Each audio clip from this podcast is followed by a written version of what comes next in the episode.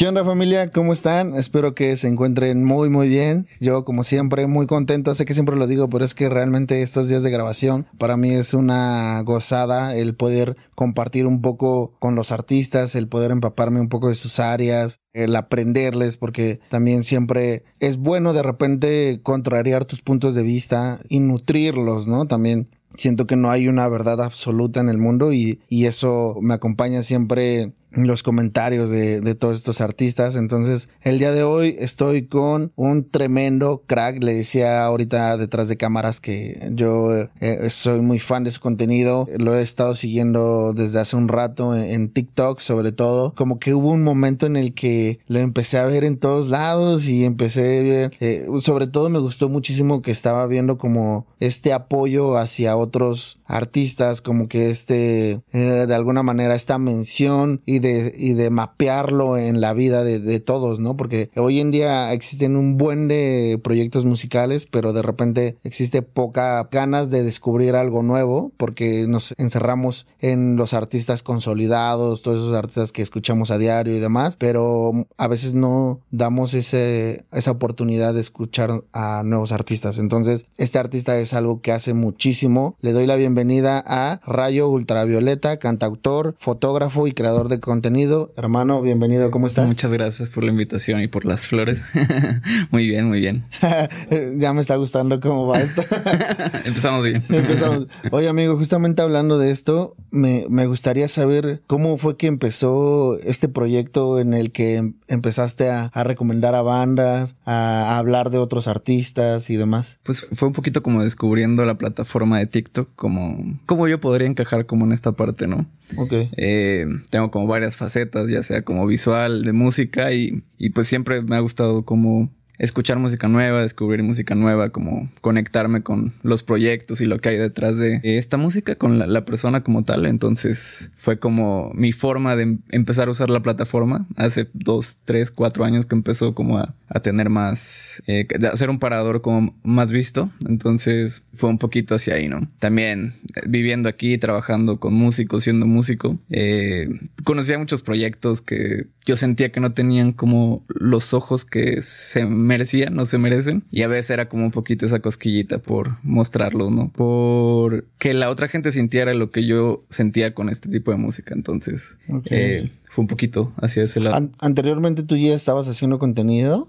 Yo empecé haciendo como más contenido de foto, con retratos y así. Pero fue como esta transición, como a la parte de video, eh, que empecé a hacerlo eh, en este formato como tal. O sea, digamos que lo llevaste a, a, otro lado. Así es. Sí, como, como que yo me guío mucho con la plataforma. Ahora sí que está funcionando. En un principio era Instagram, ¿no? Como que estaba de moda la, la fotografía y todo esto 2011, 2012. Ya luego empezó como a mutar a la parte de las stories, de los reels, ya luego TikTok y así. Entonces, de cierta forma, como que siempre me ha gustado crear y pues me adecuo al formato como tal. Quiero entender un poquito justamente esto que mencionas de has pasado por varias facetas, ¿no? O estás en varias facetas porque sigues vigente en varias de ellas. ¿Cómo fue este, eh, para empezar, este surgimiento en cada una de ellas? Porque si bien todas vienen desde un lado muy creativo y que, pues, si bien puede converger bien cada una de ellas, ¿cómo fue tu interés en una primera instancia? Pues fue sí, como un poquito buscando conectar con gente. Yo, o sea, yo vivía en Tuxtla Gutiérrez. Ahí eh, no tenía como tantos amigos en la escuela o así. Eh, yo llegaba y estaba con mis audífonos o así. ¿Eres introvertido? ¿Eres introvertido? Eh, sí, pero como que ya con una, una facha de extrovertido, como lo he trabajado mucho. Ok. pero en ese momento sí eras totalmente introvertido, así. Más era como que, no sé, como que no me hallaba. Como que mi forma en ese tiempo de relacionarme con los demás era pues, jugando fútbol o así, pero de ahí no, no tanto como a, la hora de hablar o así. Entonces, eh, yo ya hacía como música, canciones así pero pues yo solito. Y hacía fotos, pero tampoco se las mostraba a nadie, así las tomaba con mi iPad, salía como a caminar y así, era mi forma de distraerme como tal. ¿Ya hacías música? Eh, hacía música, hacía covers, hacía algunas canciones como más sencillas, pero también como para mí como tal. Nunca tuve como esa idea de mostrarlas, de publicarlas, de grabarlas. Pero justo en esta parte como de conexión, seguía como a muchos fotógrafos que de la Ciudad de México, de, de Guadalajara, de otras ciudades de México, de otros países. Y como que a través de su trabajo que me inspiraba y me gustaba, empecé a conectar primero con los que vivían como ahí en la ciudad donde vivía, en Tuxtla, y ya después como me escribía y seguía como el trabajo de, de otros fotógrafos de otros lados, como te digo, y pues yo empezaba como a copiar algunos estilos, a copiar algunas formas de edición y así, y pues también haciendo mi propio, mi propio estilo, mi propio como branding. Empecé como a conectar con ellos, ya luego salíamos, antes había como mucha comunidad en Instagram, antes de que lo comprara Facebook, eh, hacían como caminatas cada cierto tiempo, para conocer a otra gente y así. Entonces fue un poquito como tratando de conectar con otra gente y de conocer a gente que le interesara un poquito lo que yo, que empecé a hacer foto. y ahí, o sea, la, o sea, entonces vino primero la fotografía o antes o primero la música como más de, eh, formal, yo diría que la fotografía. Ajá. Ok.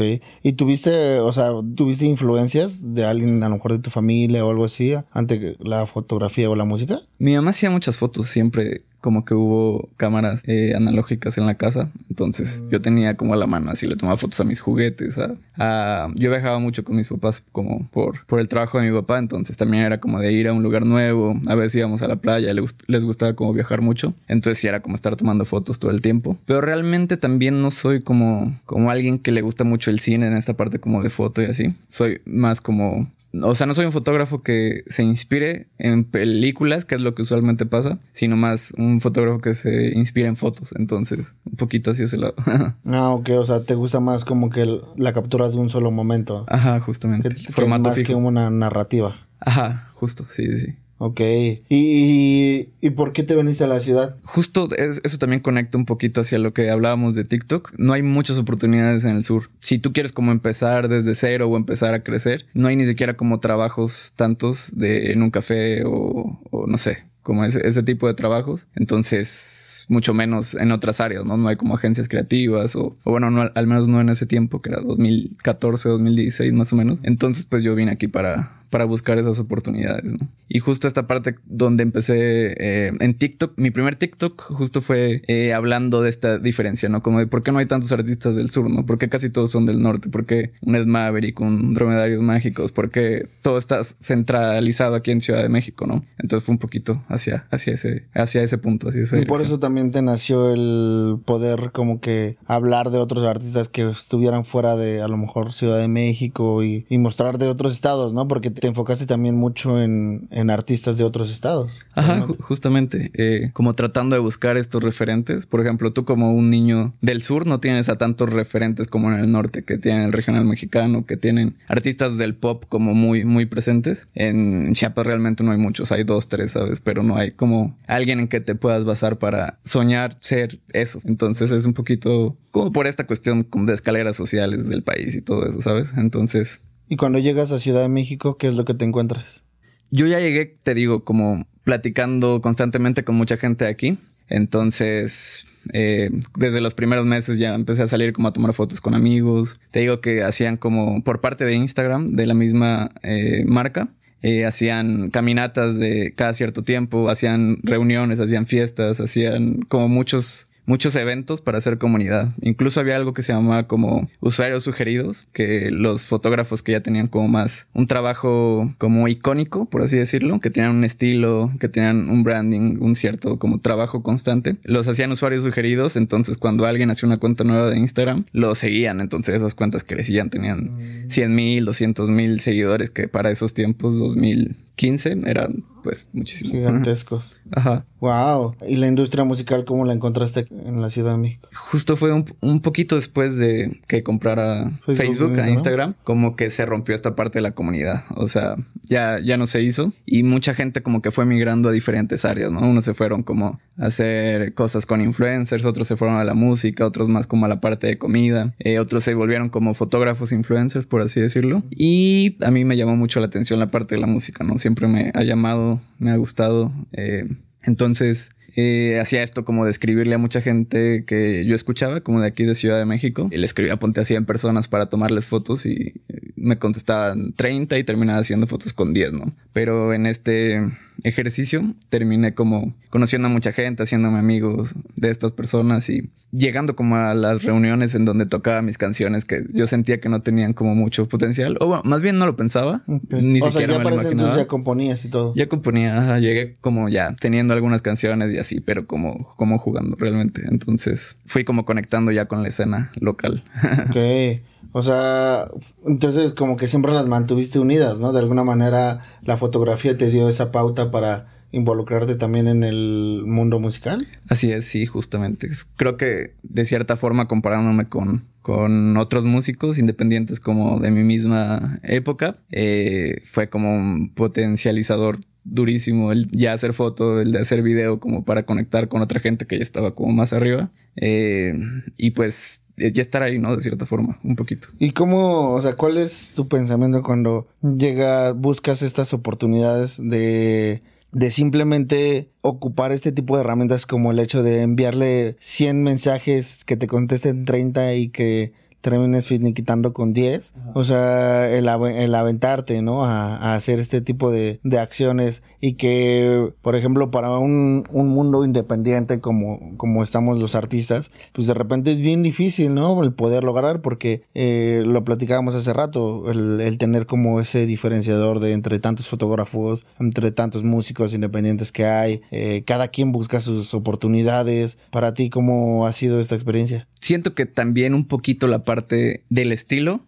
está muy marcado desde esa época, ¿no? Eh, la cuestión del branding del nombre Rayo Ultravioleta era porque estos usuarios sugeridos, otra vez regresando eh, a esto, eran, tenían como nombres muy específicos, ¿no? Como Bigotes de Lince, Aaron Wells eran marcas, al final de cuentas era branding. Entonces ese mismo branding que ya tenía un nombre, también tenía ciertos colores fijos, tenía ciertas como eh, paletas de colores, encuadres, había gente que hacía como cosas con puras manos, había gente que todo su feed era rosa, entonces fue como un poquito de manera, no sé, sin, sin quererlo, empecé como a aprender muchas cosas de, de marketing, de branding, de todo eso. ¿Y por eso llegaste a Rayo Ultravioleta? Ajá, justamente. ¿Y pero por qué fue? Por la cuestión del usuario. Haz de cuenta que estaba buscando un usuario libre, ¿no? Que fuera como una marca y que fuera como algo diferenciador. Y pues intenté varias cosas. En ese tiempo me gustaba mucho escuchar a, a Jack Bog, no sé si, Sí, sí, sí, claro. Tiene una rola que se llama Lightning Bolt y fue como, ah, eh, eh, Ah, llegué como a- hacia ese lado del rayo, por eso.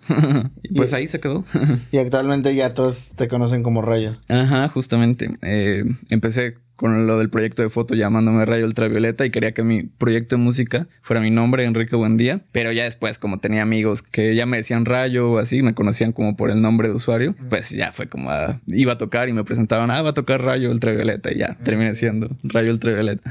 Y, y actualmente, ¿cómo, ¿cuál sería ese tu tirada en cuanto a qué quieres hacer en, en, en estos sectores? O sea, tanto en fotografía como en música. ¿Qué es lo que, que te gustaría a ti hacer? Siento que en cuestión del formato, fuera, o sea, más bien fuera del formato, el juntar como todas las perspectivas, tanto visual como auditiva, como, no sé, de miles, puedes llegar a hacer muchas cosas, ¿no? He hecho canciones sobre fotografía, he hecho muchas fotos de músicos, hago como sesiones de músicos, no sé, al final de cuentas todo se mezcla, ¿no? Y el chiste es como experimentar con todos los formatos, con las plataformas, con las redes que tienen un tono diferente todas, entonces, de cierta forma un poquito divertirme mientras voy conectando con gente a través de, de estas actividades. Ok, realmente estás como que en un mundo de vamos viviendo y, y vamos conectando. Así es. Ok, ya. Me gusta porque de alguna manera estás fusionando los dos mundos, porque cada una de estas áreas artísticas es diferente, pero al final de cabo como que las llegaste a encontrar, ¿no? O sea, llegaste a, a que se familiarizaran con esta estrategia de, ok,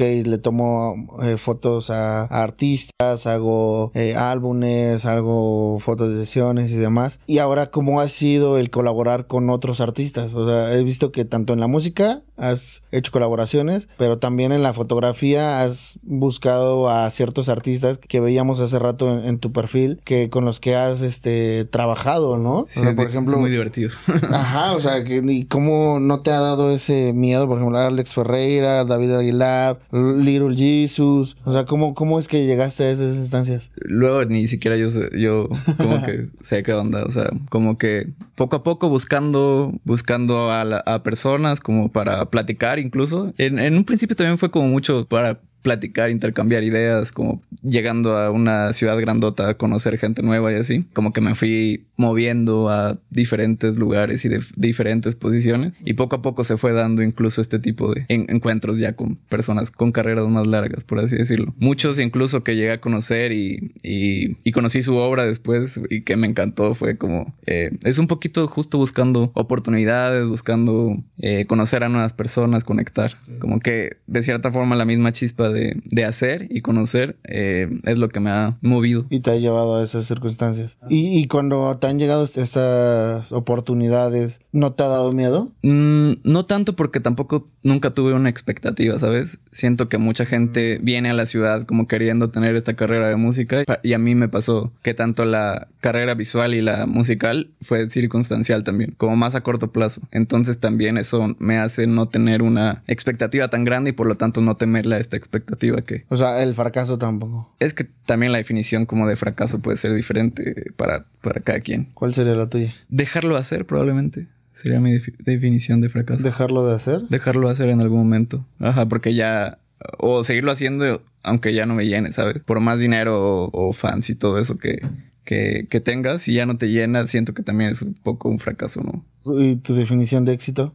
Mi definición de éxito, sentirme realizado con lo que hago todos los días, sin duda. Ok. ¿Eres feliz? Eh, algunas veces sí. ¿De qué depende? ¿De qué depende? De qué tanto mantenimiento le doy a, a, a lo que pienso y siento. Ok. Te lo pregunto porque siento que igual al, me da mucha risa porque eh, de nuestros colaboradores que nos apoya aquí en el proyecto, me acuerdo que en alguna ocasión me decía, es que soy muy sensible eh, porque soy artista, me decía, ¿no? Y, y realmente sí lo creo y creo también que de repente esta sensibilidad a, ciertas emociones, eh, a ciertas cosas, también de repente puede ser como que muy difícil para nosotros eh, administrar eh, el fracaso, el éxito, la felicidad, porque están consecuentes de, por ejemplo, si eres artista independiente, pues bueno, que tengas una estabilidad económica, que tengas una estabilidad emocional, que le vaya bien a, tu arte, ¿no? Que, que puedas exponerlo, que, las, que lo estén viendo, lo que ha dado mucho a las redes sociales es que los números es lo importante, ¿no? Eh, para ti como artista, ¿cómo ha sido el poder lidiar con todas estas circunstancias? Siento que es un trabajo interpersonal que al final se refleja, ¿sabes? Ok. Eh, te digo, justo esta parte como de sentirte realizado y feliz es como una cuestión como de limpiar tu cuarto, pues, de cierta forma. Si tú lo dejas que se acumule al final de cuentas, la montaña de ropa va a caer sobre ti, ¿no? Pero si tú vas como día a día haciendo un trabajo constante, ahí es donde entran muchas cosas de rutina, por más mal que te sientas como trabajar día con día, siento que, que va a terminar dando sus frutos y agrandeciéndote, ¿no? Como ese trabajo constante que haces. Entonces, tal, en cuestión de números, siento que no me, me afecta tanto, pero otra vez voy a la parte de la conexión. Siento que eso es, eso es como para mí lo que más me corresponde con lo que hago todos los días como la parte de conectar con gente a través de, ponte, de un TikTok que te digan, ah, no, no había pensado de esa forma, o me gustó mucho esta canción que, que me recomendaste, o me gustó mucho tu canción porque me recuerda a tal persona, a la hora de tocar, como, ah, este, me hiciste sentir muchas cosas, no sé, tener este, esta parte de conexión con la gente y, y, y pues a veces incluso esa conexión se refleja con tu bienestar personal, no sé si me doy a entender un poquito. Ok, o sea, ayuda a nutrir de alguna manera. Como Ajá, sí, sí, sí, como que te da esa parte de, de, que no estás solo, por así decirlo, sino que es todo como una red de, de, estímulos que se complementan. Tú le, tú le das a la otra gente y ellos te, te, te, regresan como esta parte emocional. ¿Y nunca te has preocupado entonces por el crecimiento? O sea, por ejemplo, en todas estas plataformas. Por crecer los números y todo esto. He tenido mucha suerte también, como de estar en los lugares correctos y, y con la gente correcta. Y te digo, he tenido mucha suerte, realmente nunca lo he buscado, pero siento que los números que he tenido y tengo me funcionan ¿sabes? ¿Por qué? Porque no lo busqué desde un principio, justamente.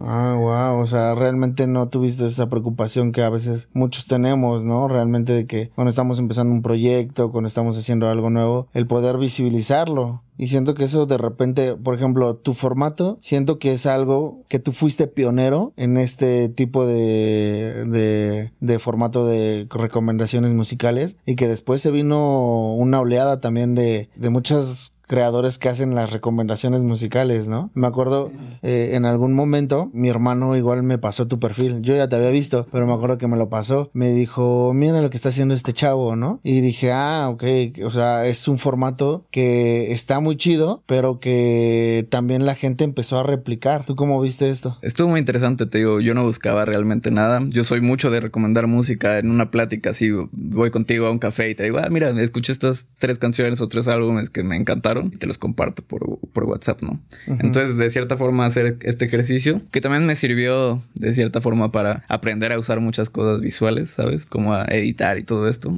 Eh, eh, es algo que ya hacía naturalmente, entonces solo fue como una especie de incrementar la gente que podía tener estas recomendaciones y, y funcionó. Entonces, ¿Y te, y, y, te has dado cuenta de todo el alcance que puede tener. O sea, cuando ves todos los likes, los comentarios, la gente que descubrió canciones por, por tu recomendación y demás. Sí, es lo, loquísimo, la verdad. Llega un punto donde también ya no puedes leer como todos los comentarios, pero, pero se trata. Porque incluso también en algún punto ellos te recomiendan canciones, entonces he encontrado muchas joyitas después de eso. He conocido a gente que me han recomendado en los comentarios, con los que ya he llegado a trabajar, he compuesto cosas, justo ahorita te comentaba con, con André, con, con mucha gente ahí que al final de cuentas está haciendo una red de, de recomendaciones y eso, eso me encanta.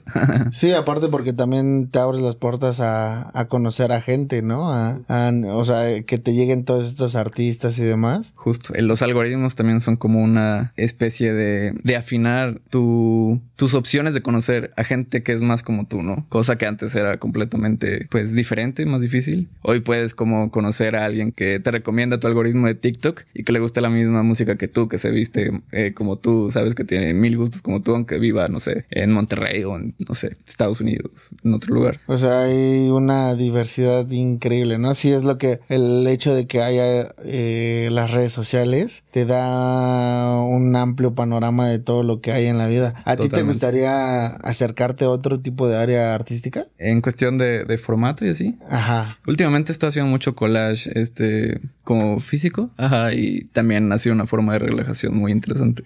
Estás abierto a nuevas posibilidades. Ajá, sí, yo totalmente siento que que también es divertido como refrescar esta parte, ¿no? Eh, muchas veces pasa que, que, pasas uno o dos meses sin componer, pero ya tienes estas otras salidas como para hacer algo diferente ah, y, también es, es refrescante, sin duda. Y en, este tipo de formatos en los que tú has trabajado y has te has desenvuelto, ¿cómo has visto el paso del tiempo y el, el hecho de que te esté orillando a estar actualizado tanto en redes sociales como en tu música, como en la fotografía? Porque hay en tanto en esas dos áreas cada vez pues hay más entrada, ¿no? Más gente comprándose una nueva cámara, haciendo fotografía, ofreciendo los mismos servicios que tú, creando nueva música, artistas eh, emergentes cada vez más. ¿Cómo es Siento que, tienes dos caminos, ¿no? Como el camino de, ver a, los otros como competidores y como, no sé, como una pared, de cierta forma, como una carrera, como tal. O conectar con ellos y también agarrar muchas cosas de ellos, de cierta forma. O sea, no es una mentira que tú como creador eh,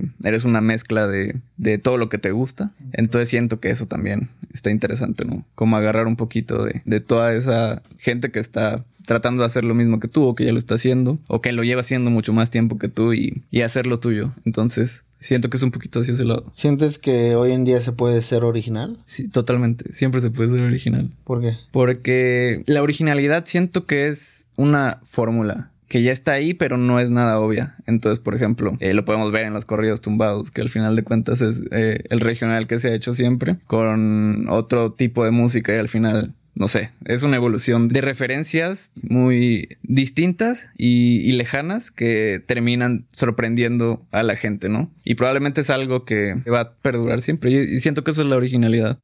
Hermano, vamos a pasar a una sección de preguntas. Yo aquí tengo 15 preguntas. Tú dime tres números y yo te voy lanzando las preguntas, ¿va? Tres números, ok, venga. ¿Listo? Va.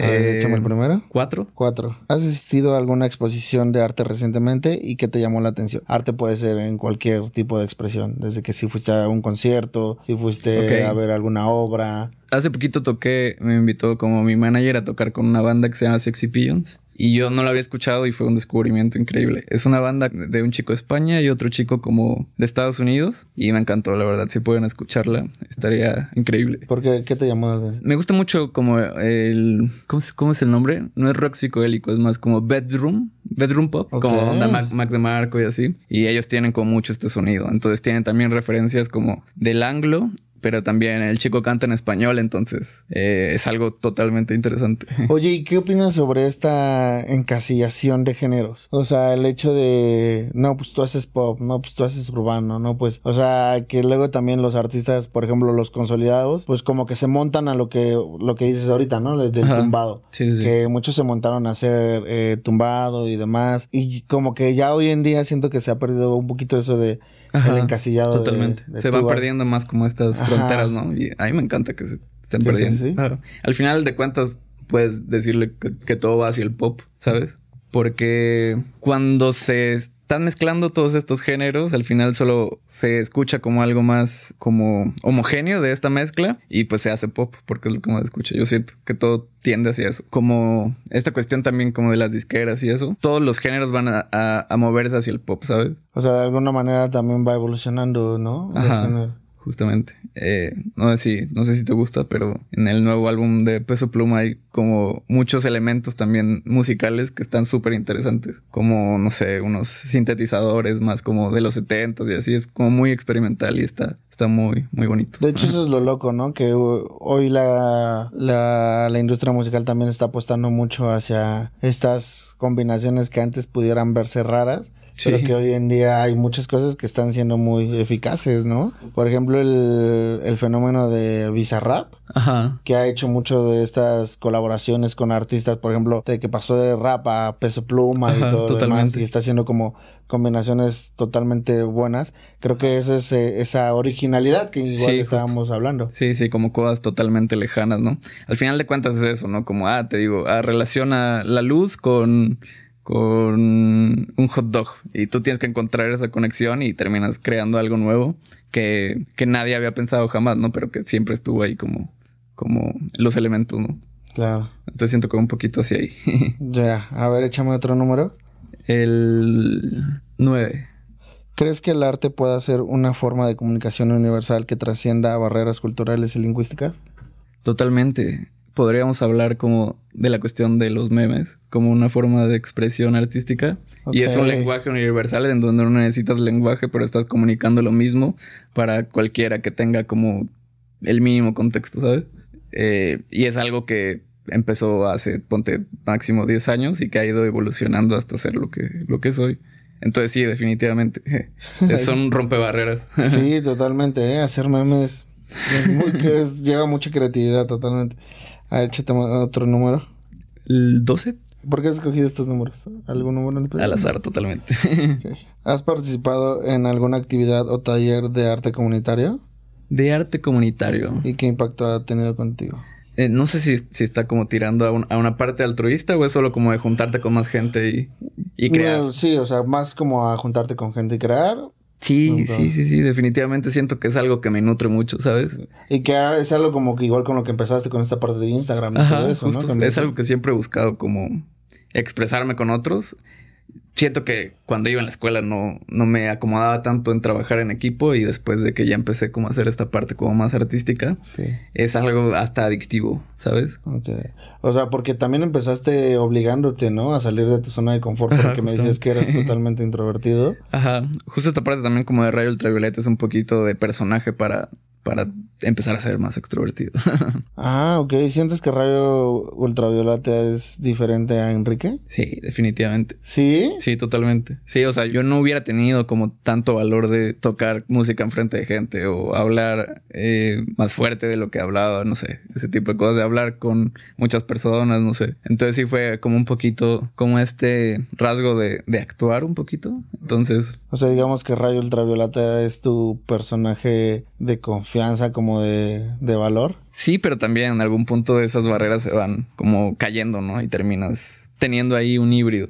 Ah, que totalmente funciona para la vida, porque siento que el funcionamiento de la sociedad es para extrovertidos totalmente, ¿sabes? Más en este ámbito artístico, al menos en lo que, en lo que yo estoy, ¿sabes? Igual la pintura es más introvertida, pero la música, la fotografía, el video, la producción de video es totalmente para eh, hablar y conectar con otra gente, entonces extrovertido. Sí, ¿no? Porque imagínate, o sea, tan solo, por ejemplo, para hacer fotografía eh, que tú haces para, para artistas y demás, pues tan solo el poderlos eh, orientar, darles instrucciones. Sí, es justo como, incluso en el trayecto como, o sea, yo hago foto como en exterior, entonces incluso a veces como tener un, podcast mientras estás tomando fotos, ¿sabes? Vas platicando, preguntando cosas y así, entonces también está interesante.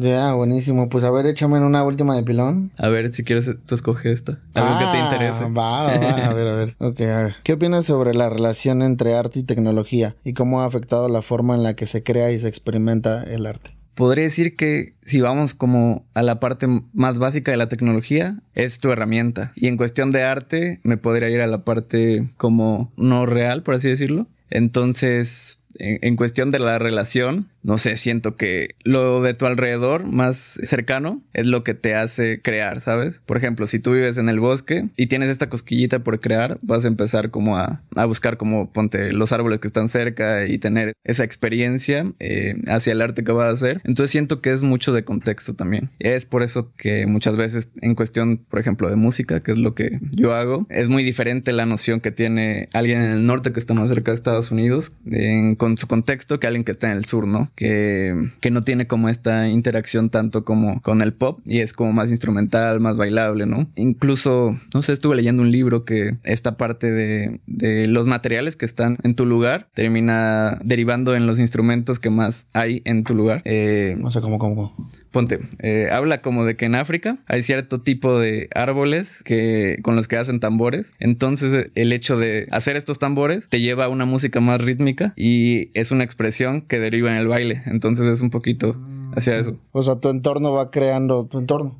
Ajá, O sea- tu entorno va creando tu, tu definición y tu expresión a través del, del arte, por así decirlo. Totalmente. Entonces, eh, al final, eso es Oh, como wow. la conexión entre tecnología y arte que yo siento, ¿sabes? Wow, se me hizo bastante lógico. Sí, está, está muy loco. Incluso como, loco. como eh, la cuestión del espacio, ponte, eh, de lo que puedes llegar a crear, ¿no? Sí, también me recordó, era igual un libro que hablaba justamente de eso, ¿no? Y cómo lo que tienes a tu entorno va a definir también muchísimo lo que vas a hacer en, un, en unos segundos después, ¿no? O sea, tan solo si est- estás aquí y que lo vas a tener que mover, o sea, todo ese tipo de situaciones que, que van marcando una diferencia, o como por ejemplo el cu- cuando dices, ¿no? Eres mucho de las personas que te rodean. Ajá, totalmente sí. No. Eres un promedio, ¿no? Como de, de esas personas con las que más te juntas y platicas. Sí, ¿no? O sea, si tú te juntas, por ejemplo, en tu caso, que has estado con muchos creativos, que convives con gente que, que está en la música, pues seguramente te nutres también de esas mismas perspectivas que ellos tienen y, va- y- Definitivamente. y vas creando la tuya. Incluso, o sea, si te puedo eh,